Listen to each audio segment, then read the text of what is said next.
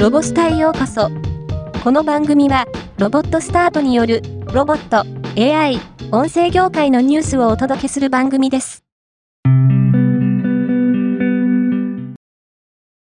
JR 東日本は、これまで AI やアバター技術を活用した改札案内など案内業務の DX に取り組んできましたが、2024年2月13日より、池袋駅と武蔵溝の口駅の2駅において、アバターロボットニューミーを使い案内する実用検証を行うことを明らかにしました。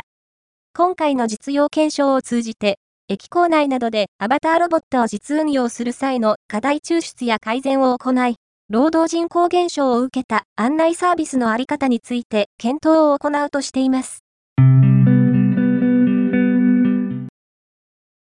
リモートロボティクスは、人とロボットの新しい働き方を信頼できるパートナー企業とともに実現していくため、三菱電機、栄光産業の2社と、新たにリモリンクパートナーズ契約を締結したことを発表しました。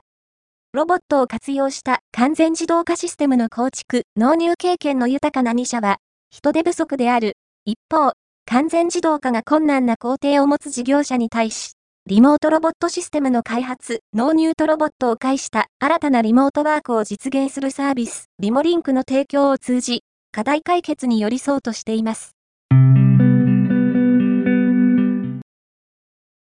連載漫画、ロボくん第263回、味を共有するのだ。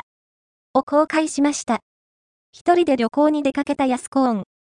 美味しいものを食べてくるに違いないと、不満のロボくんに、ヤスコーンは、味覚共有のデバイスを置いていく。それを試したロボくんは果たして、ロボくんは各週の木曜日更新です。今回のニュースは以上です。